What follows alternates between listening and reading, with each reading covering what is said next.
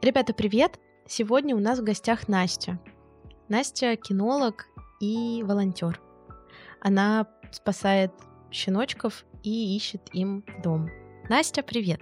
Привет! Ну, давай, наверное, начнем с того, что ты расскажешь, как ты вообще пришла в волонтерство из чего все у тебя началось? Так, ну вообще это началось достаточно давно. Угу. Еще, наверное, году так в 2013-2014 я уехала, ну, я жила в Великобритании, и у меня во дворе нашелся, ну, прям в центре Лондона, собственно говоря, кот, э, который я вообще не знала, принадлежит он кому-то или нет. Вот я каждый день за ним наблюдала, думаю, ну, может, он там гуляет, хотя у них это очень не принято, угу. чтобы кто-то был на улицах. Вот, и я там позвонила в местную службу там, по надзору животных, узнала, что делать. Мне сказали, что там, как определить животные бешеные, не бешеные, и отвезти его в клинику, проверить чип, и дальше уже не знаю, что хотим, то и делаем, мягко говоря. Я пошла с ним в клинику, это была там отдельная история, как я там покупала переноску, в этой переноске орал как сумасшедший. Но в итоге я пришла, сказали, что чип у него, конечно, там нету, но выглядит он достаточно упитанным, даже слишком. у него подстрижены когти, говорит, в общем, верните туда, откуда вынесли. Ну, я за ним так и продолжала следить, я ходила там по соседям, у меня рядом были посольства, но никто не знал, все кормили, но никто не знал, где он. Ну, вот. ну и однажды, в общем, выяснилось, что там дядюшка такой пенсионер,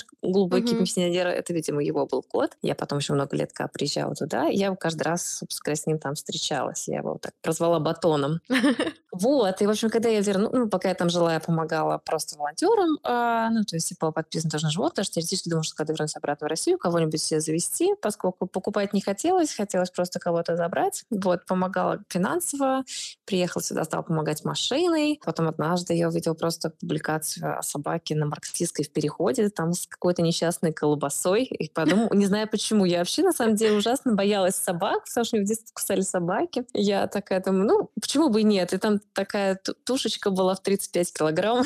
Я, не глядя, ее захватила. Точнее, забрали девчонки, потому что меня не было. Говорю, ну, я его заберу на кураторство. Они говорят, ну, в общем, мы надеемся, что ты нас не кинешь, и правда его заберешь. Ну и, в общем, да, он стал моим первым фотоопечным, он уже давно нашел дом. Но вот так лихо я начала когда-то волонтерство. Потом уже просто как-то вот, ну, так пошло, наверное, что еще кто-то, еще кто-то. А потом очень много, да. Ну, то есть, чтобы быть волонтером, в принципе, не нужно каких-то специальных там знаний или, я не знаю, регистрации. Просто это может быть любой человек, который вдруг захотел помочь животному, которое нуждается в такой помощи.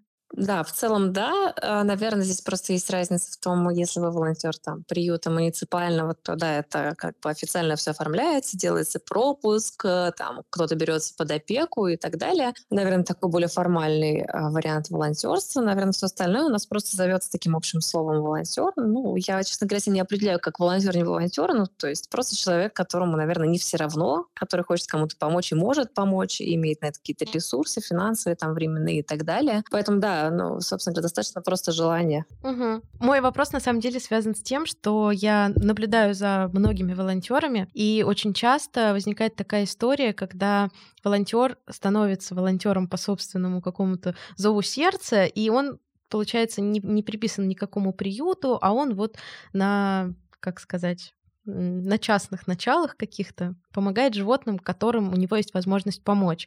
Но если он заявил о себе как э, о волонтере, то почему-то все люди вокруг считают, что значит он теперь обязан спасать всех животных, которые вдруг попали в беду, и присылают ему э, фотографии бедных там э, собачек, которых сбила машина, котиков, которые там где-нибудь умирают в кустах, и присылают причем в течение всех суток, то есть и ночью, и выходные, вообще не предполагая, что этот человек тоже там обладает какой-то личной жизнью, и, возможно, у него нет возможности спасти абсолютно всех животных. То есть почему-то вот э, у многих складывается такое впечатление, что если ты волонтер, ты обязан спасать всех, и тебе нужно об этом сообщать. Вот сталкивалась ли ты с таким в своей деятельности в качестве волонтера. Да, ну, мне кажется, я сталкиваюсь с этим каждый день просто.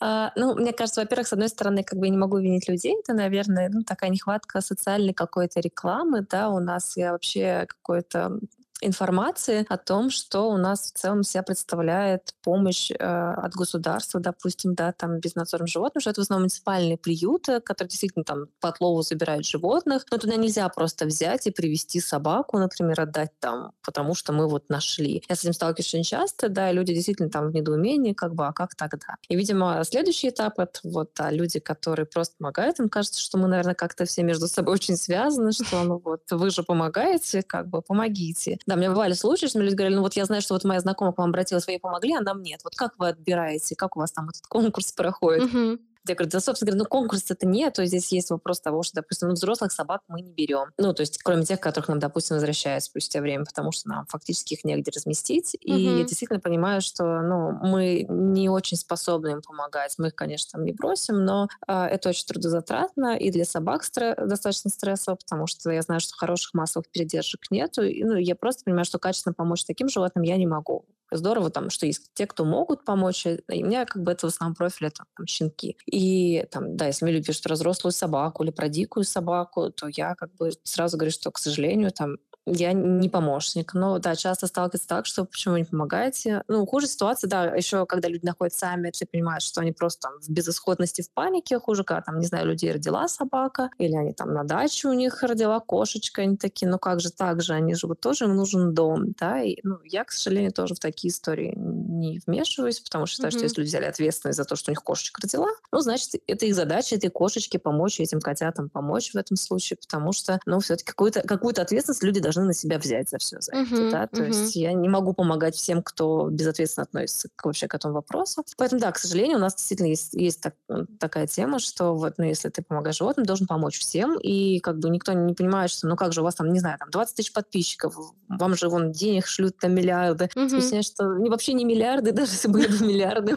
на них все равно всем тем, кому, ну, просить помочь, но не поможешь просто вот, ну, объективно. Ну, и плюс ко всему, конечно, временной ресурс, он очень тяжелый, потому что я раньше брала очень много, в какой-то момент мы ощутили то, что ну, вот мы просто больше не можем. То есть вот если мы сейчас не отдохнем, то все. Если мы не сбавим обороты, то там через там, полгода мы просто вообще не сможем в эту сторону смотреть. И поэтому, да, я знаю очень многих, кто, к сожалению, не выдерживает, в том числе из-за этого, потому что, ну, обвинений в этом очень много, очень много, конечно, переживаний, потому что действительно тебе присылают, ты уже видишь это животное, тебе хочется помочь, но, к сожалению, всем не можешь помочь, да. Угу. Для того, чтобы помогать животным, быть волонтером, обязательно иметь финансовую возможность обеспечить всех тех животных, которых ты берешь э, под свое попечительство, пытаешься им помочь, или же это вовсе не обязательно, и можно рассчитывать на какую-то помощь, поддержку там подписчиков в Инстаграме, каких-то неравнодушных людей. Вот насколько реально вообще собрать какие-то средства для того, чтобы помочь животному, если у тебя этих средств нет? О, это для меня, наверное, достаточно сложный момент, потому что mm-hmm. вначале, когда я начинала, ну, мне помогали помогали, но мои друзья, то есть мои знакомые, мои друзья, мои родственники, потому что, ну, у меня не было там каких-то подписчиков, и я не очень понимала, как вообще все это делать. И вообще, когда я начинала Инстаграм, там только где-то зародился, и это вообще было такое какое-то новое явление. Сейчас, да, можно. Сейчас, ну, вообще есть достаточно много программ от фондов, ну, хотя бы на стерилизацию, например, животного, ну, там, в которые действительно могут помочь, если обратиться. Но с точки зрения обеспечения, ну, я думаю, скорее да, но все зависит от того, насколько там, допустим, это прозрачно, да, то есть что если mm-hmm. люди готовы выложить там отчет, показывать дальше судьбу животного, и люди видят, что действительно это все реально существует, там животные и через год там их все видят, знают их судьбу, то, конечно, люди стараются помогать, потому что, ну, для всех, э, наверное, волонтерство, ну, оно проявляется в разных э, аспектах. Я, например, тоже была волонтером, который помогал финансово, волонтером, который помогал машины, и потом тем, кто сам забирал животных с улицы. Как бы время переменчиво, да, и вот, допустим, там, не знаю, когда у нас появляются проблемы с соцсетями, конечно, здесь, ну, хорошо бы рассчитывать в том числе и на себя, понимая, что, к сожалению, ну, такое тоже возможно. То есть набрать 100 животных, чтобы потом не иметь возможности им помочь хотя бы там в минимальных количествах, э, ну, да, наверное, это не всегда разумно. Угу. А сталкиваются ли волонтеры с проблемой того, что их считают мошенниками и пишут о том, что вот вы устраиваете сборы, э, чтобы там положить все в карман себе, и никаких животных у вас нет? Вообще, насколько эта история реально? Да, реально. Ну и при этом достаточно часто реально, к сожалению. В том плане, что, ну вот я не так давно, ну как не так давно, ну, наверное, год назад с историка, там, женщина говорила, что у вас нет никаких животных, вот дайте мне все адреса всех ваших передержек, я сейчас поеду и каждого проверю. Mm-hmm. Ну, соответственно, конечно, я не могу дать никаких адресов, это там мои подписчики, да, или мои знакомые, это их личные данные, и, конечно, никто не поедет. Да, такое, ну, к сожалению, бывает, да, о том, что вот там у вас сборы, это вы там себе на жизнь собираете, вот, вместо того, чтобы пойти работать, собственно говоря. Вот, ну, к сожалению, да, такое бывает, я не знаю, как бы с чем это связано, но не без этого. Ну, наверное, есть реально мошенники, которые пытаются выставить э, как бы, то есть создать видимость, что они помогают животным, но на самом деле никаких животных у них нет. Да, такое тоже есть. И, ну, здесь, наверное, я вижу часть, как раз рациональную часть, потому что ну, там я вижу действительно людей, которые, ну, понимают, почему они считают этих людей мошенниками, например, да, у них есть какие-то обоснования, доводы. И, ну, при этом я знаю этих людей, которые при этом параллельно подписаны на других волонтеров, которые видят, что они тоже там, допустим, у них есть эти животные, там, и их видно, их судьбу, там, не знаю, как они в клиниках бывают и так далее. Скорее, обвинения в мошенничестве часто идут, ну, ну, от людей, а, которые вообще, я не знаю, каким образом там в этот момент оказались на этой странице. Потому что, ну, если посмотреть, почитать, там, ну, ничего близкого к тому, чтобы люди интересовались вообще этой темой, там нету. Ну, то есть, наверное, вообще сам факт сборов, я, наверное, сталкиваюсь не только в контексте животных, он, в принципе, такой достаточно триггерный для людей о том, что вот ну, там же видно иногда такие суммы, допустим, да, у кого-то из волонтеров, вот куда вот такие деньги, а нам вот самим жить не на что, например, в этот момент, а вы там кошечкам, угу. собачкам помогаете. А если вот я хочу финансово помочь волонтеру, как мне отличить человека, который действительно этим занимается, у которого реально есть животные, от человека-мошенника, который устраивает мнимые сборы, на самом деле животных у него нет, или они уже погибли, и он вот пытается на этом как-то нажиться. На самом деле всегда можно предложить вариант, что можно купить, допустим, да, привести. Большинство волонтеров действительно помогают, они не против, чтобы с ним вместе приехали, допустим, в клинику и на счет животного положили сами там люди деньги на лечение, да, то есть где можно видеть, что это животное действительно лечится, самостоятельно эти деньги туда внести или оплатить какую-то часть счета, которая там уже, например, накопилась, или просто там, не знаю, заказать доставку корма в клинику. Ну, то есть у меня, например, сейчас, когда там клиника бывает животное, у меня ну, периодически подписчики говорят, давайте мы там закажем корм, и я, наоборот, только всегда рада, или там щенкам, потому что мне, значит, не надо ехать лишний раз, допустим, да, кто-то еще съездит навестит, и вроде животным приятно, и мне приятно, и вроде не надо, да, лишний раз открывать какие-то сборы, или там щенкам на передержку заказывают, передержки там сами получают, ну, там, общаются. Ну, то есть я, для меня вообще это самый простой способ. Ну, наверное, единственный сбор, который всегда приходится брать, это вот на оплату счетов в клинике, к сожалению, который, кроме как деньгами, ничем не закроешь. Все остальное я всегда даже только рада, если передают кормом, игрушками, консервами, пеленками, чем угодно, потому что это сильно избавляет меня от других каких-то моментов. Если люди еще готовы сами отвести, хотят навести животных, это вообще прекрасно. Угу. То есть и животные рады, и люди вроде рады, что они увидели, кому они адресно передают. Ну и как бы вроде бы мне помогли, что мне там, допустим, в этот день не надо будет куда-то ехать, я могу, знаете, с кем-то другими делами. Угу. А каким-то образом ветклиники помогают волонтерам? Может быть, какие-то манипуляции делают бесплатно или делают какие-то скидки, может быть? Ну, я, честно говоря, достаточно давно вожу в одну клинику уже. Ну, то есть периодически бывает, что приходится куда-то еще ездить, но я, наверное, с ними уже ну, лет шесть сотрудничаю. Ну, у меня есть скидка. У них, во-первых, сама по себе волонтерская на все их манипуляции, то есть, ну, на анализ, там, на что-то не распространяется то, что делают сторонние лаборатории. Ну, и плюс, конечно, как там обычно для консультации последующие для животных, они все-таки платные. Ну, моих животных, там, допустим, я отправляю им э, анализы там, на почту, и они просто созваниваются со мной, рассказывают, там, корректируют лечение и так далее, уже, конечно, бесплатно. Ну, таким образом, видимо, помогая, внося свою лепту, да, в лечение животных. Ну, это уже здорово. А если вот я как э, просто человек, который наблюдает со стороны, хочу помочь. Вот мы выяснили, что я могу помочь или э, переводом, или покупкой чего-то, то есть э, купить корм, пеленки или что-то еще. Ты говорила, что можно помочь транспортом, то есть перевести собаку, которая, например, нуждается в посещении клиники или там доставке до передержки. Да. Какими еще способами можно помочь волонтерам? Ну, если, допустим, мы говорим о собаках ну, взрослых, да, у меня просто нет взрослых, они не гуляют, поэтому, собственно говоря, особо как бы здесь не раскуляешься в помощи. С собакам постарше, например, ну, они часто живут на а, массовых передержках, где,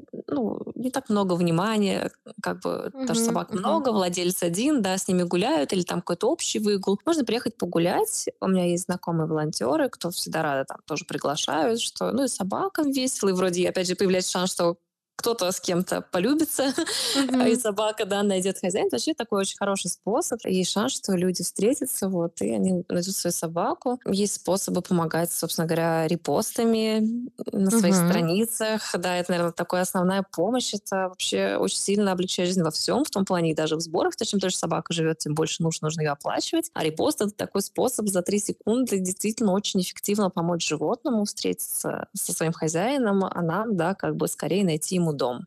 Да, вот это, мне кажется, очень важно, что ты сказала, потому что многие, наверное, думают, что ну вот, подумаешь, у меня там не так много подписчиков, зачем я буду делать репост, потому что все равно он ничего не даст, и вряд ли кто-то из моих подписчиков там захочет взять себе это животное. А ведь могут увидеть подписчики, которые тоже сделают репосты, так вот путем вот этих вот э, множества репостов, может быть, все-таки найдется тот самый человек, который захочет в итоге животное взять себе. Да, это так и есть. У меня были случаи, когда делали репосты люди, у них там, не знаю, 100 подписчиков, 200, и оказывалось, что кто-то из их знакомых в этот момент ищет собаку, а они даже не знали, при этом достаточно близких знакомых, они брали у нас собаку, и все были удивлены, мягко говоря, mm-hmm. тому, что даже никто не знал об этом, что вот человек там в поисках себе друга в этот момент. Поэтому, да, это абсолютно не зависит от того, сколько у человека подписчиков, потому что на самом деле большинство собак у меня находили дома, ну, просто друг через друга, через знакомых, через друзей друзей, и не зависит от того, сколько там подписчиков у него. Угу. А как ты выбрала свою, так скажем, нишу в волонтерстве? Почему ты берешь именно щенков? В первую очередь э, это случилось с того, что моя личная собака, например, у меня была только одна собака, он не очень хорошо ладит со взрослыми собаками, угу. достаточно ревнивый. И я понимаю, что если я там буду брать взрослую собаку, если мне нужно будет взять ее на передержку к себе, допустим, наверное, это не очень этично по сравнению по отношению к моей собаке в том числе, потому что для него это стресс. Собственно говоря, для той собаки стресс, для меня тоже стресс. Ну, такая сомнительная помощь в этот момент выходит. И как-то один раз получилось так, что я взяла щенков, потому что мне их некуда было особо деть. Он нормально с ними поладил, все было в порядке. Ну, то есть он к ним достаточно нейтрален. Не могу сказать, что он тоже в диком восторге, но может делать вид, что их как бы в нашем доме особо нет. И, наверное, в этот момент это стало ну, каким-то единственным способом, которым я могла помогать тоже эффективно. А потом, когда я стала сама учиться на кинолога, мне, в принципе, стала интересна эта тема, да, как там, допустим, влияет именно с точки зрения возраста, взросления щенка, его дальнейшая судьба, насколько это взаимосвязано, в каких условиях он находится, там, какая среда вокруг него, какая коммуникация складывается, как они между собой могут внутри одного помета быть различными, от чего это зависит. И я просто понимаю, что в, в этом контексте я могу помогать, опять же, и хозяевам советом, какой-то другой помощью, потому что я действительно понимаю, как что это происходит, могу выявить какую-то проблему и действительно ну, как-то помочь э, собаке хорошо адаптироваться в семье. Угу. А есть у тебя какой-то отбор для того, чтобы найти собаке дом? То есть проводишь ли ты какое-то предварительное собеседование, анкетирование, чтобы понять, что вот этот человек точно подходит, ему можно доверить щенка? Да, я вообще, мне кажется, достаточно сварливая и дотошная. И как ходят слухи, достаточно какая-то грубая, по-моему. Ну, наверное, в какой-то степени это так и есть, потому что, к сожалению, из-за того, что количество возвратов со временем растет. Ну, вот сейчас особенно, я не знаю, это связано там, со временем достаточно каким-то неопределенным или с чем-то еще, да, но, к сожалению, такое есть, и приходится еще более строго отбирать семьи. Ну, в целом, наверное, в какой-то момент я пришла к выводу о том, что нет каких-то определенных критериев там какой-то универсальной анкеты, в которой мы можем вот прям сказать, вот отлично, вы нам подходите, скорее это больше о какой-то личной коммуникации, ты слышишь голос человека, и с кем-то мне достаточно поговорить пару минут, чтобы я понимала, что я готова там, на следующую ступень знакомства прийти, а с кем-то, к сожалению, ну, я понимаю, что мы общаемся, общаемся, общаемся, уже на этой стадии, ну вот не клеится у нас отношения, а мне очень важно оставаться в хороших отношениях с семьями, чтобы знать, как у собаки дела, чтобы действительно могли друг другу доверять и понимать, решать какие-то там проблемы. И ну, к сожалению, да, приходится быть, наверное, где-то и грубой, и строгой, потому что, к сожалению, часто люди не готовы к отказу, даже к достаточно там, обоснованному смысле. Ну, как он может быть обоснован? Я тоже всегда считаю, что это субъективно, конечно. Uh-huh. Я всегда объясняю, что как бы не было бы а, обидно, я могу рассказать про себя, и всем рассказываю тоже эту историю. Вот. В свое время мне отказали отдать а, кота, волонтер, который uh-huh. как раз вернулся из Великобритании. Я а, помогала в свое время там еще коту, и я не знаю, как я так прониклась, у меня такая была тяжелая судьба. Я написала тогда еще и сказала, что ну, я бы хотела бы забрать, когда вот, ну, там, через неделю надо было уже возвращаться. Я говорю, если я подойду на роль хозяйки, я бы хотела бы познакомиться, забрать. Мне сказали, да-да-да, пообщаемся. Проходит буквально пару дней, и я вижу, что он нашел дом. Угу. Ну, мне как-то вроде тоже стало немножко обидно. Я, ну, я просто написала, что я поздравляю, там, хорошо, что он нашел дом, потому что действительно была тоже рада в любом случае, что у кота появился дом, это самое главное. Ну, мне сказали, вот у нас есть еще другая кошечка, может, вы ее хотите? Я говорю, нет, ну, я так не хочу, в том плане, что вроде мне понравилось, наверное, надо подождать, когда еще раз где-то ёкнет, что uh-huh. вот это мое. Uh-huh. Не так, что вам это не подошло, давайте другое, ну, мне не горит. Uh-huh. Пройдет время, будет свой. Вот, и поэтому, ну, собственно говоря, я говорю, что я понимаю эти чувства, что действительно в этот момент, ну, вот обидно, непонятно, почему мне, вроде я такая прекрасная, у меня все отлично, вот их свой дом, и я всю жизнь с котами, у меня все есть вроде. Uh-huh. Финансово готова обеспечивать, ну вот отказали и все. Понимаешь, это действительно просто субъективно. Ну вот так бывает. Не значит, человек плохой, угу. значит, что у человека, возможно, где-то еще будет его собаками, даже есть хозяева, которым я отказала с одной собакой. Ну вот на знакомстве нам показалось, что что-то не так. Угу. А потом прошло время, они опять написали по другой собаки. Я, да, честно, опять объяснила, почему мы не отдали собаку. Они сказали, да, действительно, у нас был там тяжелый период в семье. Действительно, наверное, на тот момент не стоило брать собаку. У нас там только с одной собакой, ну, там несчастье уже произошло. И угу. действительно, наверное, тогда было не то время. И они потом забрали у нас другую собаку, они там прекрасно живут. И я очень рада, что есть люди, которые могут спокойно это воспринять, поняв, что действительно, ну, бывают отказы. Угу. К сожалению, это скорее редкий случай. Обычно люди очень сильно обижаются, что мне дают собаку. И вот в этом как раз сложат обвинения о том, что у вас вообще этой собаки, допустим, нет, вы просто, uh-huh, там, я не знаю, или вы на только деньги собираете, поэтому вы ее никому не отдаете. Ну что ж поделать, главное, чтобы собаки находили хороших хозяев, а мы как бы, ну, все остальное тоже фон этот потерпим эмоциональный. Да, да, да, да, это правда очень важно. Я, наверное, здесь могу рассказать историю, как э, мы тоже пытались взять у тебя собаку. Да, да, я помню. Да, ты даже у меня в телефоне до сих пор записано Настя Щенок Байкал. Вот, потому что в тот момент у нас как раз э, у родителей буквально там полгода как э, ушла их собака, и они обдумывали уже, что в доме обязательно должна появиться собака, но было еще непонятно, вот тот это момент, не тот. И как раз через репост, который я делала постоянно, э, щенка Байкала, у которого была очень сложная судьба, его постоянно возвращали, и как-то он никак не мог найти себе ту самую семью. И так как мама подписана на мой инстаграм, она постоянно видела эти репосты и начала как-то аккуратно меня про него спрашивать, а вот что за щенок, а он такой миленький, а кажется, вот он мне нравится. И я как раз написала тебе, все описала подробно, рассказала про себя, про семью.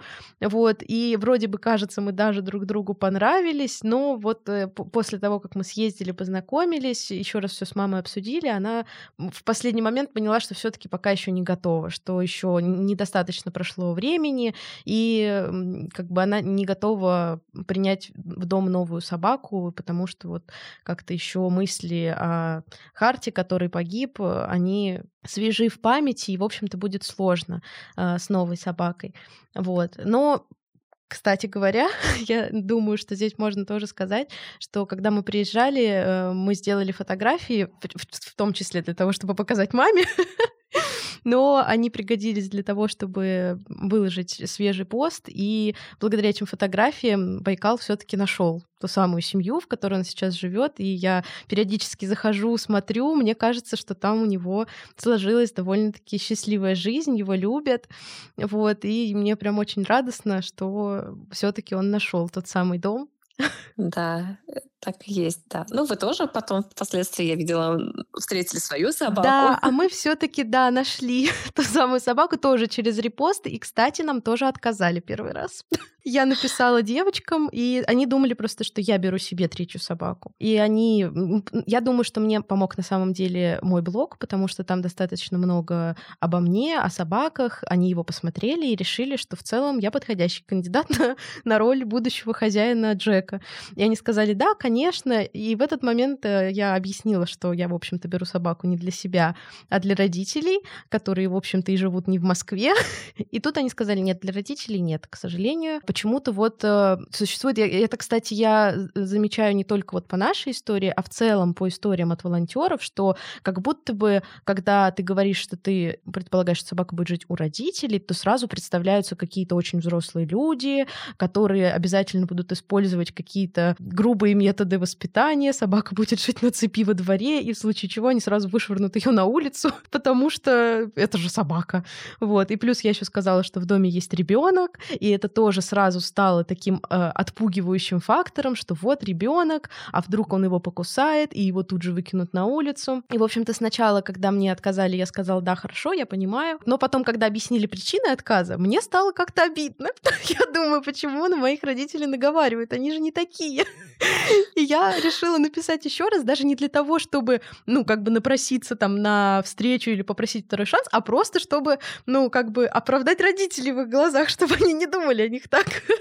Я описала, что, в общем-то, родители у меня вот такие-то, такие-то, у них уже была собака, вот с ней была такая-то история, а, и что ребенок, в общем-то, тоже жил все время с собаками. И у него, кстати, была история тоже с, нашими собаками, когда мой Марвел был маленький, он э, не очень дружил с моим братом, потому что брат тоже был маленький, он хотел с ним очень активно играть, а Марвел это не нравилось, и Марвел его кусал. И как бы ребенку очень сложно объяснить, что с собакой так нельзя. А, но родители старались все равно, то есть они могли бы там условно наказать Марвел и сказать, не приезжай больше с ним. А они, наоборот, пытались Алёше, моему брату, объяснять, что с собакой так нельзя, с собакой надо по-другому. И вот эта история, кстати, тоже повлияла на девочек и сыграла нам на руку для того, чтобы убедить их в том, что в целом собаку нам можно отдать. Ну и плюс э, факт того, что родители были готовы приехать из другого города, чтобы познакомиться, тоже оказался важным, и, в общем-то, в итоге все сложилось. И вот тут, э, как бы, раз уж мы затронули тему той собаки, которая сейчас живет у нас, а точнее в нашей семье, у родителей, я хотела бы обсудить такой вопрос, который касается, наверное, как сказать правильно, что, в общем-то, собаки, которые от волонтеров попадают в семью, у них часто есть какие-то проблемы с поведением, которые, может быть, связаны с их прошлой жизнью на улице, с каким-то тяжелым прошлым или с тем, что когда они находятся у волонтеров, им э, порой там не уделяют достаточно внимания, или они живут э, в каких-то условиях отличных от э, там щенков, которые выращиваются в каких-то питомниках и, и что-то такое. И вот в связи с этим к чему нужно быть готовым людям, которые э, собираются взять собаку у волонтеров. Какие вот моменты нужно держать в голове? Мне кажется, это вообще нужно изначально держать в голове, то, что когда мы берем собаку, нужно поменьше от нее ждать. Угу. Потому что я как раз, наверное, спустя время, мне изначально тоже, наверное, был такой стереотип, но я, когда стала уже работать в кинологии, стала заниматься и с породистыми, и не с породистыми, имела свой личный опыт. К сожалению, щенки — это щенки, да, мы должны очень много факторов в любом случае присмотреть. Да, во-первых, очень важно все равно смотреть, в каких условиях люди берут щенка, неважно где. Ну, допустим, если мы берем волонтеров и приюты, мы должны увидеть э, живущие собаки на, там, в доме, в квартире с человеком, или даже пусть в частном доме, ну, допустим, их две-три собаки, и мы понимаем плюс-минус объективно, что этим собакам уделяется внимание, с ними общается человек, и, скорее всего, они ориентированы э, на человека, то если мы говорим, там, допустим, о вольере и так далее, ну, здесь есть шанс того, что собакам ну, действительно какие-то массовые передержки не так много внимания уделяли. И, наверное, в первое время готовы быть к тому, что, да, собака может пугаться, ей, не знаю, может быть некомфортно, она там может описываться, допустим, что, ну, вообще это щенок, так бывает. Это не значит, что это навсегда, это значит, что просто, ну, да, возможно, период адаптации будет дольше. Угу. Ну, опять же, я могу сказать, что у меня бывали дома, например, объективно социальные щенки, которые прекрасно ладили, общались, приезжали в новый дом, и я знаю, что там, я уверена в людях, что они ничего не делали, но просто вот такой стресс-фактор повлиял на то, что там был большой откат у животных. Угу. Да, действительно, это может быть и так, и так. Но да, действительно, собаки, живущие на массовых передержках, им просто нужно иногда чуть больше времени. Это не хорошо и не плохо, это просто, ну, вот как есть, да. То есть нужно быть готовым к тому, что, возможно, там, взять отпуск. Ну, в конце концов, когда у нас появляются дети, мы берем отпуск, мы за ними ухаживаем и так далее. Я считаю, что к животным, наверное, должен быть такой же подход, что мы угу. объективно понимаем, что у нас должно быть какое-то время. Либо мы работаем, возможно, дома, возможно, там несколько человек, которые э, могут помогать в этот момент э, с с животным, да, ну, наверное, еще нужно быть готовым к тому, что щенок — это щенок, собака — это собака, что вопрос того, как, насколько поведение вот объективно хорошее или плохое, или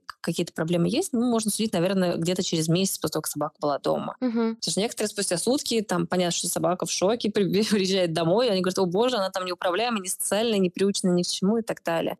С этим я сталкиваюсь часто, мне всегда очень больно и тяжело из-за этого, что мне кажется, ну, босс, вы же должны это понимать. Потом я понимаю, что на самом деле никто не должен ничего понимать, нужно просто каждый раз это проговаривать, потому что часто люди видят в фильмах красивую картинку, как к ним приезжает щенок из приюта, он будет всю жизнь их любить, облизывать да, и так далее. А в реальной жизни это выглядит немножко иначе часто, и поэтому, мне кажется, что в первый день, ну все, вот вся мечта, она прям тут же и разбилась. Ну, плюс, угу. наверное, нужно быть готовым к тому, что, возможно, нужно будет обратиться к специалисту или подготовиться заранее самим, почитать литературу, попросить, ну, потому что, мне кажется, Многие волонтеры готовы помочь, подсказать, что почитать, какие блоги посмотреть. То есть сейчас есть даже там в формате, да, что ты там в Инстаграме листаешь, смотришь чьи-то видео, хотя бы просто плюс-минус какая-то картинка появляется всего этого. Да, вот про кинолога, мне кажется, очень важный момент, потому что ну, я все таки считаю себя таким э, немножко продвинутым собаковладельцем, который что-то знает про собак, а не э, просто берет собаку, находясь в каком-то вакууме. И даже э, несмотря вот на это, у нас возникли некоторые трудности с Джеком,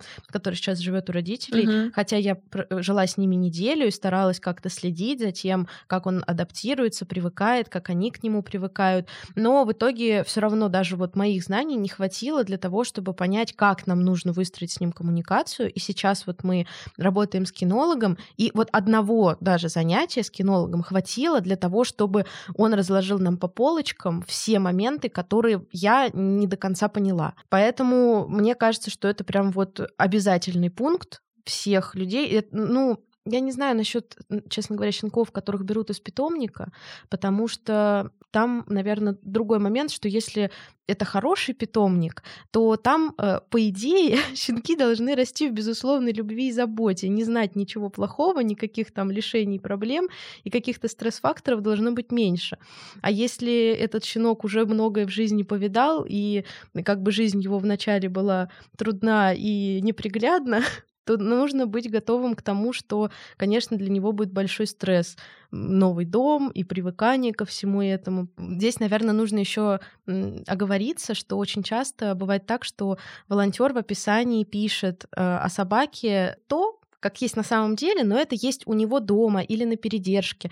А при смене места жительства, то есть когда щенок уже попадает в семью, все это может поменяться. То есть вот, например, у нас с Джеком так получилось, что у него были проблемы, и девочки пытались как-то их решать, у которых он жил на передержке а пока они искали ему дом. Но когда он приехал к моим родителям, все эти проблемы вылезли снова, потому что это uh-huh. новая семья, новые люди, и у него вот произошел вот этот откат, э, там он начал кусаться, он опять начал там перевозбуждаться и все остальное. И как бы, с одной стороны, мы были к этому готовы, и я родителей готовила к тому, что это, возможно, так и будет, но все равно первые дни это было довольно сложно, потому что он вообще к себе никого не подпускал, он э, постоянно пытался откусываться там от рук, от всего остального, и я просто смотрела на маму, которая сидела и думала, боже, неужели это будет всю жизнь?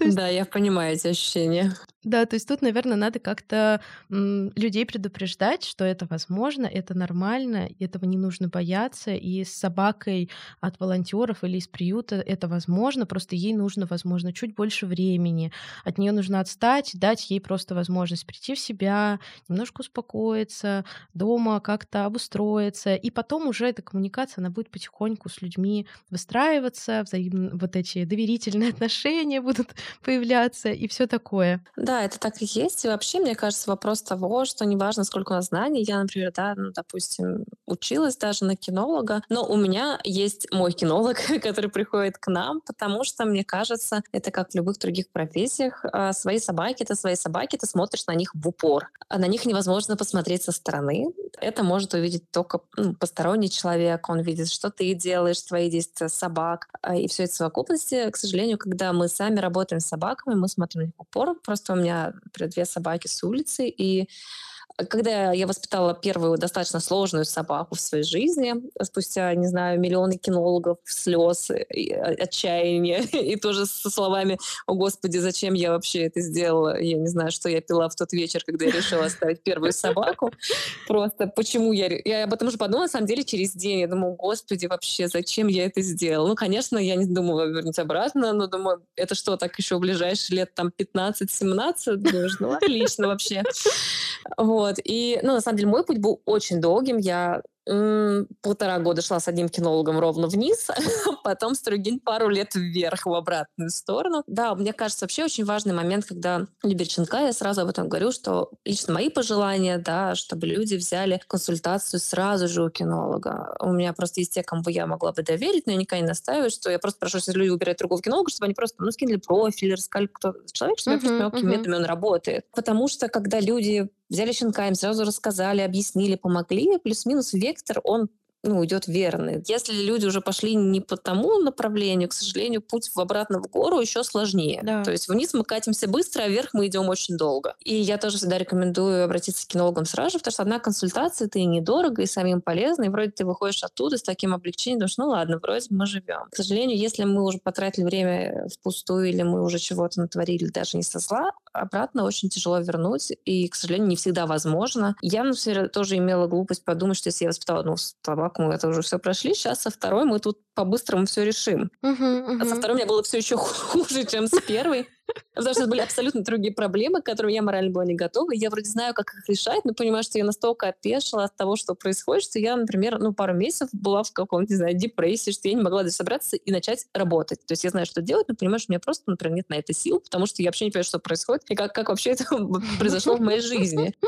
Поэтому, да, ну, опять же, собаки с улицы, мы должны всегда понимать, что это определенная генетика нам неизвестна. Mm-hmm. Мы не знаем, что там было в прошлом, да, мы, мы не знаем, в каких условиях родилась собака, но предполагаем, что не в самых благополучных, да, что они изначально рождаются там, с высоким уровнем кортизола, и они изначально такие более подвержены стрессам, возбуждениям. Всем с ними, конечно, нужно просто понимать, как работать. С ними не сложнее работать, это, мне кажется, ну, не совсем верное утверждение, что собаки там с улицы, они там сложнее воспитываются. Нет. Они, ну, как бы так, более эмоциональны, наверное. Они чуть более бывают недоверчивы, чем да, другие собаки. Но в целом со всеми можно работать. Да, я тоже считаю, что вообще консультация специалиста — это самая лучшая инвестиция в свое будущее с собакой. Угу, согласна. Когда мы взяли Джека, я первую консультацию взяла буквально там через три дня. И я тогда еще не до конца понимала вообще, что с ним происходит, э, что нам нужно, что не нужно. И я так очень такими большими мазками, наверное, крупными описала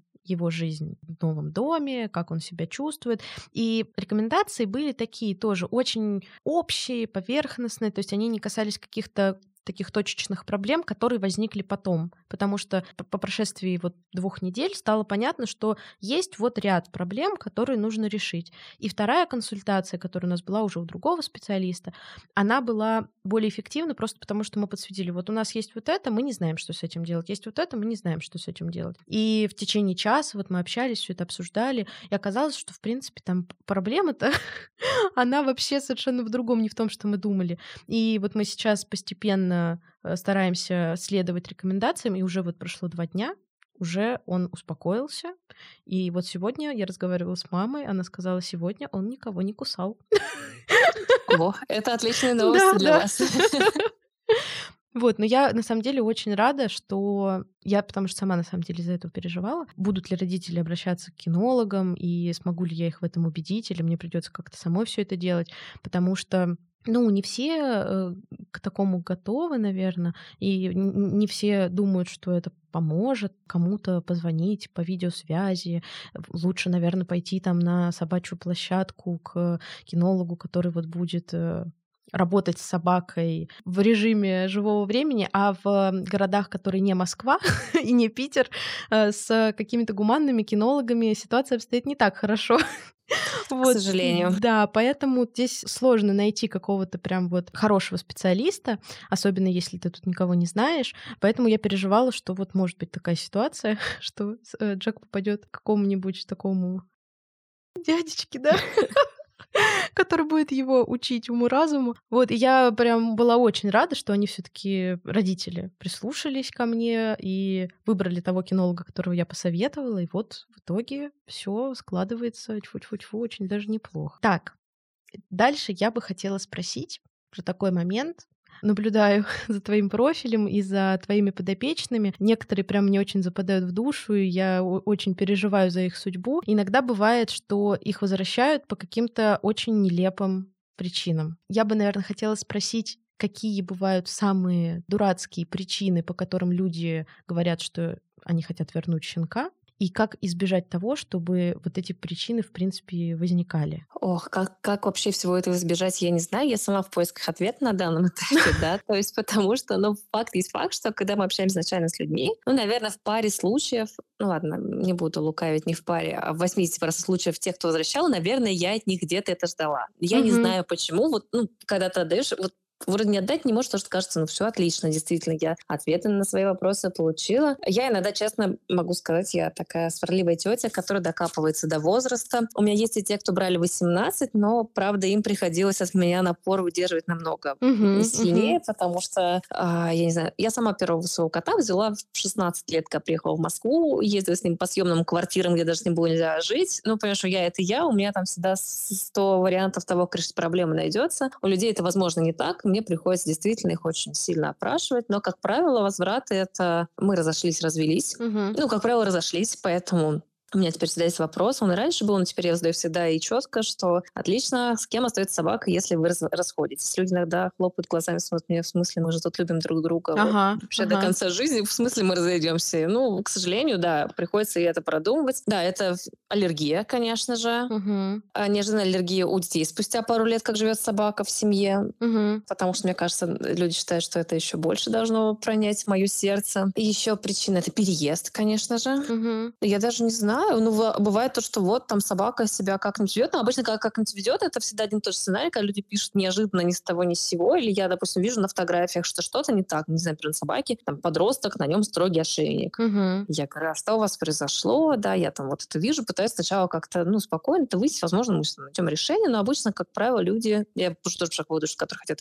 найти решение, они его сами спрашивают, то есть пытаются твоего совета спросить что-то еще. Если люди уже одели строгий ошейник, значит, они для себя, по сути, уже все решили. Угу. Они говорят, ну вот там у нас там такая проблема, что у нас там не слушается, он на всех уже кусается, агрессует. Я понимаю, что он там полгода собаки, я отдавала, там, не знаю, мы их сам, сами выкармливали, мы этих щенков знаем с первого дня, и ну, как бы, да, там бывает, что видно, там собаки чуть, не знаю, более все уверенные или там, не знаю, чуть более, не могу сказать, агрессивные, да, какие-то, не знаю, хранящие свое личное пространство. Да, потом проходит буквально пару дней, люди говорят, а вот, знаете, вообще мы не справляемся, нам тяжело, да, вот там скажешь, что надо кинологу, но у нас уже нет на это ни времени, ни желания, заберите. Угу. Вот. Ну, собственно говоря, обычно так бывает, что либо это вот какая-то проблема, что собака грызет там дома, или собака не ладит. Вот, ну, совсем недавно мне вернули щенка, и он только уехал домой. И да, я там человек пишет тоже сразу же, что у меня нет на это даже ни желания, ни времени, ни силы, и силы у меня уже не появится. Это вот щенок, а щенка хочется получать положительные эмоции, а он вообще не социальный, и вот мы его не хотим больше с ним жить. И щенок обратно возвращается на передержку, на котором перед этим прожил тоже там пять дней. С первого же дня идет там к людям в уроки, играется, общается и так далее. Ну, то есть понятно, что здесь, как люди мне объясняют, что проблема не в собаке, а, возможно, нужно чуть больше времени, или, возможно, у вас дома какая-то обстановка, вы объясните подробнее, что у вас происходит. Ну, если люди не хотят, они не хотят, они ищут вот такие причины, к сожалению. Возвраты, да, бывают, это всегда очень неприятно, потому что, честно говоря, своей практике у меня был только один случай, когда люди вернули собаку, когда я сказала все, что я думаю по этому поводу. Ну, то есть я не оскорбляю людей ничего, но просто говорю, что я считаю. То есть, когда начинают рассказывать, собака, это собака, то собака, все. Я говорю, а вы что? Ну, то есть пытаюсь показать людям, что как бы с их стороны тоже вроде как бы ничего предпринято не было, угу. чтобы собака была по-другому в этом доме. Ну, наверное, один раз мне сложились отношения с семьей, с которой до сих пор они там на меня подписаны, мы они там предлагают помощь машины, что-то еще, и собака потом нашла дом, они за ней следили, действительно там все время помогали, там финансовые сразу там привезли и все купили, все, что ей нужно, там, чтобы, ну, то есть были готовы обеспечивать ее до ее там пристройства. И один раз у меня была собака, которая жила в семье до пристройства, все тоже сказали, мы не хотим, чтобы она там куда-то моталась, она будет жить здесь столько, сколько нужно, но вот, наверное, мы не самая лучшая семья, э, там, по своим причинам, да, с которыми я тоже была не совсем согласна, но я не, не сторонник навязывать собаку, нет, значит нет, все. То есть, ну, меня вот на том, что люди отказались, я дальше уже это не обсуждаю. Значит, ну, решение принято. А все остальное, к сожалению, когда я слушаю, обычно это куча обвинений в адрес собаки, парочка в наш, ну, как будто, не знаю, мы с Сашей лично родили эту собаку или что в чем-то еще мы параллельно провинились. Но, к сожалению, да, потом люди этой собаки, ну, то есть все, что у них есть, я не знаю, это Макс Мошенник, поводочек полтора метра, и у многих даже миски нет по итогу. Хотя вот, ну, вроде на фотографиях все прекрасно, спрашиваешь, все отлично, а потом вот так, и, к сожалению, да, и никаких положительных эмоций собаки, ни желания узнать ее судьбу, ни помочь, ничего. Угу. Вообще это очень грустно, когда люди вот так относятся к животным, как будто бы, если собака э, без породы и была спасена с улицы, это значит, что ее можно взять домой, потестировать, грубо говоря, и вернуть обратно, если тебе не понравилось. Да. Ну, вообще почему-то считается, что если человек говорит, что он в любом случае примет свою собаку, собаку, там подписывает в договоре, да, это еще раз обращает внимание на этот пункт, что мы, конечно, примем своих собак. А почему считается, что это такая опция, которая всегда включена? Ну, то есть, что это не потому, что, я не знаю, вы завтра действительно, я не знаю, умрете или ну, что-то с вами такое произошло, почему действительно объективно собаке быть лучше в другой семье, то они считают, что вообще можно ну, вернуть по любой причине, и мы по этому поводу должны, там, не знаю, промолчать, э, радостно принять, сказать, да, отлично, здорово, собака спустя два года превратилась там милую пони из чудесного щеночка, и сейчас мы быстренько найдем ей дом. Угу. Еще там с кучей проблем, которые приходится прорабатывать. Ну, например, сейчас есть собак, которые вернули, которые объективно понимают, что ну, только сейчас мы, наверное, плюс-минус готовы начать искать дом, потому что до этого, ну, то есть мы собаку просто там, полтора месяца приводили в чувство после дома, в котором она прожила там полгода. Угу. Но, честно сказать, я не могу сказать, что это касается только уличных собак. Мы нашли на улице Саши зимой э, Джек Рассела, которого нам сказали, что если вы хотите, заберите себе. Когда я нашла клеймо, нашла позвонила там в РКФ, узнала заводчика, позвонила заводчику, там нашли адрес, телефон. В итоге я дозвонилась спустя сутки только. И сказали, ой, что, нашли там беглеца? Я говорю, да. Я говорю, ну хотите, говорю, если вам он нужен, можете себе оставить. И нам отдали его документы, привезли, поэтому все. Кошмар. Абсолютно адекватная собака, все с ней хорошо, но вот люди развелись, сказали, что вот там жене он не нужен, там у ребенка аллергия, а мне некогда им заниматься. И он его так выпускал просто погулять на улицу, побегать подышать воздухом, поискать, видимо, новую семью себе, Ой, я не ужас. знаю. Да уж. Знаешь, еще есть такое мнение, почему-то я не знаю, что если ты берешь, э, ведь есть волонтеры, которые занимаются какими-то породами, то есть есть фонды, которые помогают, например, там кавалер Кинг Чарльз Спаниелем или французским бульдогом, то есть у каждой породы практически есть свой фонд волонтеры, которые спасают собак этой породы, и есть, э, я знаю, приюты, которые тоже специализируются на каких-то породах, и почему-то вот ну существует такое предубеждение какое-то или я не знаю миф, что если собака определенной породы, то значит она вот точно, не знаю, будет обладать какими-то определенными качествами. То есть, если это лабрадор, даже несмотря на то, что он там от волонтеров и неизвестно вообще, в каких условиях он жил, и как он воспитывался, и, и как он попал к этим волонтерам, и что вообще у него было до этого, значит, он сто процентов будет добряком, любить детей и никогда никого не укусит. Или там, если это собака бультипа, которая попала к волонтерам, то тоже неважно, какая у нее была до этого судьба, что с ней было до этого, она там, вероятно, будет иметь какую-нибудь зооагрессию, там еще что-нибудь, или там, ну не знаю, то есть еще какие-то проблемы. Ты как специалист по поведению и волонтер можешь сказать, связано ли это как-то? То есть можно ли сказать, что если собака породистая, то можно от нее чего-то ожидать конкретного, если она от волонтеров также? Вот я говорю, зачем вообще сказал, что лучше бы ничего не ожидать от собак.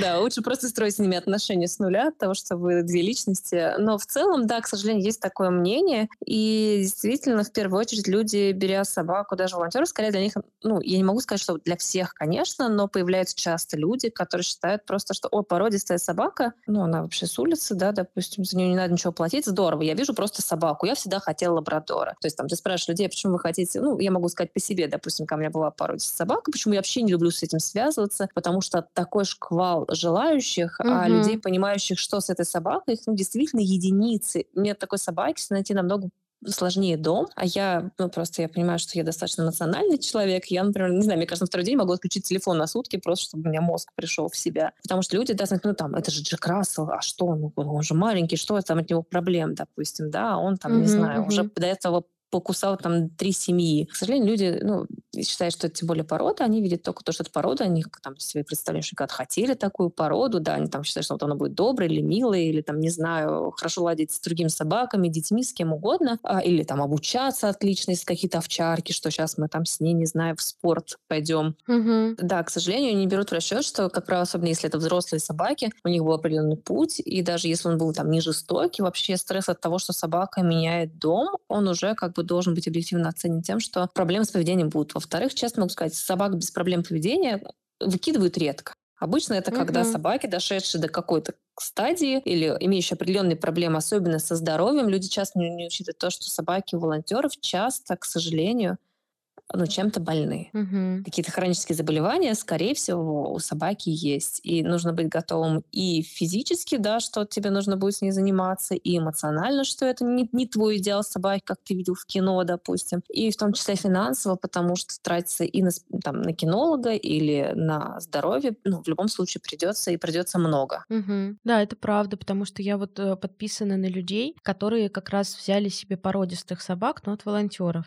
И, как правило, у них э, возникают какие-то проблемы со здоровьем. Это или там убитый ЖКТ, или какие-нибудь дерматологические проблемы, или еще что-то. Ну, то есть просто бесплатная породистая собака с идеальным здоровьем и психикой — это что-то из области фантастики. Да, и, к сожалению, ну, когда люди, с людьми общаешься, говорят, ну, а что такого, а что у нее со здоровьем? Она точно здоровая, потому что мы вот, если что, вкладываться не будем, там у нас нет такой возможности. Мгм. И, к сожалению, да, этого становится обидным, потому что, мне кажется, породистые собаки с улицы, они еще больше вот подвержены каким-то стереотипам, от того их судьба еще более несчастна, в том плане, что от них сразу какие-то ожидания, или что к ним есть требования, что я хочу породистую, но вот чтобы в нее не вкладываться. Поэтому я часто говорю, что иногда, наверное, да, проще купить породистую собаку, чем взять у волонтеров, потому что, ну, к сожалению, они часто болеют сильно. Ну, недавно был тоже не очень приятный случай, у нас погибла собака. Мы тоже не могли понять на породистой, да, почему выкинули такая добрая, отличная собака, социальная, абсолютно знающая машину, все на свете. То есть как такое вообще произошло? И, к сожалению, она погибла от эпилепсии просто за 10 минут. И просто случилось так, что это случилось с нами, а могло через год случиться в семье. Мгм. И тогда бы это было бы, да, ну, все понятно, почему собака оказалась на улице, и, к сожалению, это, ну, на всю жизнь лечение собаки, к которому, я думаю, что многие были бы просто не готовы. А знать наперед мы к сожалению, это тоже не можем. И когда да, люди берут с улицы собаку от волонтеров или породистую, это нужно обязательно иметь в виду, что, скорее всего, ну, проблема там есть. Мгм. На фоне того, что мы сейчас обсудили, я бы хотела еще вернуться к теме возвратов и э, рассказать такую историю, которую я прочитала какое-то время назад, и она меня очень впечатлила.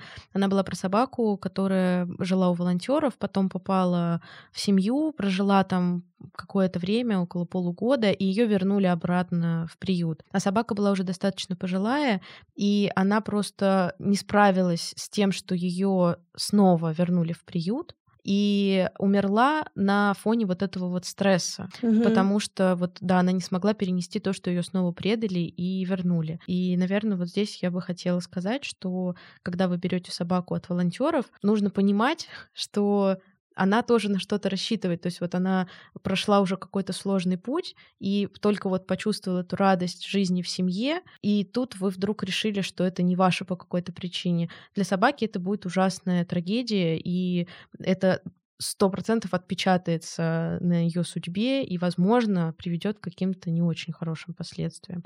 Поэтому лучше, конечно, тысячу раз подумать, взвесить э, все за и против, чтобы потом просто не, не навредить этой же собаке своим возвратом. Да, к слову, я всегда в последнее время, когда чувствую, что люди не очень готовы, или они сами признают, что вот у них не было собаки, они не знают, вот справиться, нет, у них нет опыта, мне кажется, отличный вариант, который мы сейчас предлагаем нашим подписчикам, Ага. это брать на передержку. Действительно, у нас, ну, не знаю, процент 30 людей оста- оставляют собак себе, потому что Мгм. что отлично, мы справились, но при этом это такой безопасный вариант, когда ты берешь собаку на оговоренный срок, ну, хочешь, ты можешь подольше, если есть желание. Ну, если что-то пойдет не так, у нас такое тоже, к сожалению, бывает. Я не очень люблю эти случаи, что для щенка это стресс. Но мы, конечно же, сразу заберем собаку, там, да, Мгм. заберем к себе или найдем другую передержку. Но это отличный способ вообще понять и сделать действительно что-то полезное для собаки в этот момент, Мгм. это взять на передержку, ты в этот момент занимаешься щенком, смотришь, как это бывает, там проходишь эти этапы, что вдруг он там чем-то заболел или что-то там случилось, и оцениваешь свой график жизни параллельно. И вроде бы в этот момент ты делаешь хорошее дело, потому что собака живет не на массовой передержке в вольере, она там не где-то в приюте, она тоже в доме, и собаки вроде от- отлично, она общается с людьми, у нее квартира, она параллельно адаптируется к обстановке, к чему-то приучается, и ей помогает то, что тогда ей проще найти новую семью, потому что люди приезжают, да, видит собака там в квартире, она уже умеет, там, не знаю, ходить на пеленку, она там уже не, не громит дом, поладила с детьми, там, с собаками, с котиками. Мы много можем уже намного больше рассказать о собаке, потому что она уже пожила в реальной обстановке, и при этом люди точно понимают, как, как им с собакой, например, живется. И я в какой-то момент, я не знаю почему, я раньше очень стеснялась просить на передержку, я думаю, господи, сейчас я еще всех дружно напрягу своими собаками. Мгм. А потом думаю, господи, ну, в конце концов, люди сами принимают решение, хотят Ну они да. брать эту собаку, делать вроде добровольно в любом случае. Даже раньше мы брали только себе, но в какой-то момент стало очень тяжело это делать. Я была беременна и поняла, что это все переходит на на Сашу, потому что, ну, мне тяжело что-то делать, я уже понимаю, что нет в таком графике, мы все уже страдаем. Решил первый раз попросить, э, что, может, кто-то хочет, и оказалось, что людей готовы взять на поддержку очень много, то есть много кто готов отозваться, и, и там кто-то даже там сам что-то покупает, говорит, мы готовы там до пристройства, кто-то говорит, что мы думаем взять себе, но вот хотим посмотреть, как мы будем все жить на передержку, там месяц мы точно протянем, а там как, как пойдет. И да, бывает такое, что там люди вечером взяли, утром говорят, все, вопрос закрыт, да, и мы вроде понимаем, что мы уже общались с людьми, мы были у них дома, мы видим, как живет там собака, и нам, опять же, проще ее там оставить, угу. что мы уже как бы тоже, мягко говоря, потестировали, да, как вот ага, все, все ага. сложилось, и наша коммуникация, их, и, может, там видео посмотрели, как он дома тусит, и, ну, намного проще это делать. И вот мне кажется, люди, которые не уверены, чтобы избегать этих возвратов, в смысле, не было опыта там собаки с улицы, или не... и часто ищут ведь и взрослым собакам, но если люди хотят на взрослую, проще всего взять на передержку, это отличный способ проверить всем себя, помочь и действительно оценить свои силы в этот момент. Угу. А часто у вас бывали такие истории, что люди взяли на передержку, нашлась какая-то семья, которая приехала, познакомилась, захотела взять, и вот в ключевой момент, когда уже нужно отдавать собаку, передержка говорит, нет, мы не отдаем, мы оставляем себе. У меня как раз такой случай был зимой. Была очень смешная ситуация, что приехали ребята, и хорошая семья такая, передержка тоже хорошая. И когда мы обсуждали возможность приезда кого-то, ну, то есть там приезжала первая, нам всем очень, ну, как-то не очень понравилось, мы решили, что еще поищем дом, приехала вторая, мне понравилось, я уже еду там э, пообщаться с ребятами, чтобы отвезти их домой всех вместе с собакой, там подписать договор и так далее. Я приезжаю, и девушка так ну, начинает плакать, говорит, вот, мне так жалко с ней расставаться. Там муж такой говорит, ну хочешь, а у них вторая собака, как, ну у них уже есть собака, он говорит, ну хочешь, мы ее оставим? А она такая, ну нет, ну как же приехали люди? Я говорю, ну давайте как бы ну, пять минут позора, как бы вопрос решится, да, если, ну, вы понимаете, что это ваша собака, я все объясню. Ну, ага. бывает, ну что поделать, да, действительно неприятно, ребят, вероятно, расстроятся, но здесь собака уже живет месяц, она привыкла к вам, она привыкла там к обстановке, и, конечно, если вы ее оставляете, я выберу тех, где уже собака живет, потому что зачем ей это лишний стресс в переездах? Она говорит, ну нет, нет, это неудобно, будем отдавать. И в итоге мы там уже сидим с мужем, я говорю, ну может, давайте, как ничего страшного, ну я разрулю ситуацию. Я, правда, тоже в таких ситуациях не была. Я говорю, я как-то тоже морально была не готова. Я говорю, там смс-ку, что ли, скинули, я бы дороги бы речь придумала. А я такая приехала, мы стоим там с Сашей глазами хлопаем, и я такая, о боже мой. Вот, ну, в общем, да, они решили оставить, к счастью. А у нас были прям буквально два одинаковых щенка. Я говорю, ребят, вы знаете, я говорю, ну, такая ситуация складывается, что ребят не готовы отдавать. И как бы грустно не было, я выберу все-таки их, но они такие, да, мы тоже понимаем. И они вроде тоже сюда в приют ездили, они волонтеры. Они говорят, ну, все понимаем, так бывает. Я говорю, ну, у меня есть щенок, говорю, он прям, ну, такой же, как это. Я говорю, вам именно внешне понравился. Я говорю, хотите, поедем, познакомимся, ну, как у вас там сложатся отношения. В любом случае вы ничего не теряете, общаетесь, а потом примите когда-нибудь решение, там, ну, вы дальше ищет собаку или потом отлично тоже. Он говорит, ну, как бы, раз уж мы все равно путь пройдем, говорит, давайте съездим, посмотрим. Ага. И э, у них сложилось с тем щенком, они прям сразу у нее вцепились, говорят, «Э, это точно наш. И в итоге в этот день две собаки нашли дом, да, но ситуации такие бывают, что, да, к сожалению, к счастью, не к сожалению, так, к сожалению, для тех, кто приезжает в второй семье. Ну, вот недавно тоже была ситуация, когда семья тоже договорилась, ребята говорят, мы будем отменять встречу, если вы там нам доверитесь, мы собаку оставляем себе, потому что мы не готовы расставаться. Да, такое бывает, и это отлично. Ну, я считаю, что, наверное, так и должно быть, а если люди ищут собаку, они свою собаку тоже обязательно потом встретят чуть позже. Угу, да, согласна. Ой, ну, наверное, на этой такой радостной и прекрасной ноте можем завершать. Вот, вообще хотелось бы, конечно, чтобы все собачки, у которых сейчас нет дома, они его обрели, и становилось как можно меньше бездомных собак, чтобы люди не бросали своих животных, когда они уезжают, потому что всегда можно найти способы взять собаку с собой, если она настоящий друг, член семьи, и вот хотелось бы, чтобы собак, которых воспринимают именно так, было как можно больше. Я с тобой полностью согласна Прекрасно. Спасибо тебе большое, что ты к нам подключилась, рассказала про свой опыт волонтерства. Я узнала очень много нового для себя и прям прониклась всей этой историей. Я тоже была очень рада пообщаться и была рада услышать вашу историю, как у вас сложилась собака, потому что я потом наблюдала за вами и ждала, когда же будет та самая собака. Давайте на нее посмотрим, кем же у вас сложится. И, ну, правда интересно, потому что, да, действительно, с семьями складывается. Как-то потом уже вот тайком подглядываешь, как там у них жизнь складывается уже. Как будто вы тоже наши. Да. Спасибо большое. Хорошего вам вечера. Все, вам тоже. Спасибо, Спасибо. ребят. Все, пока-пока.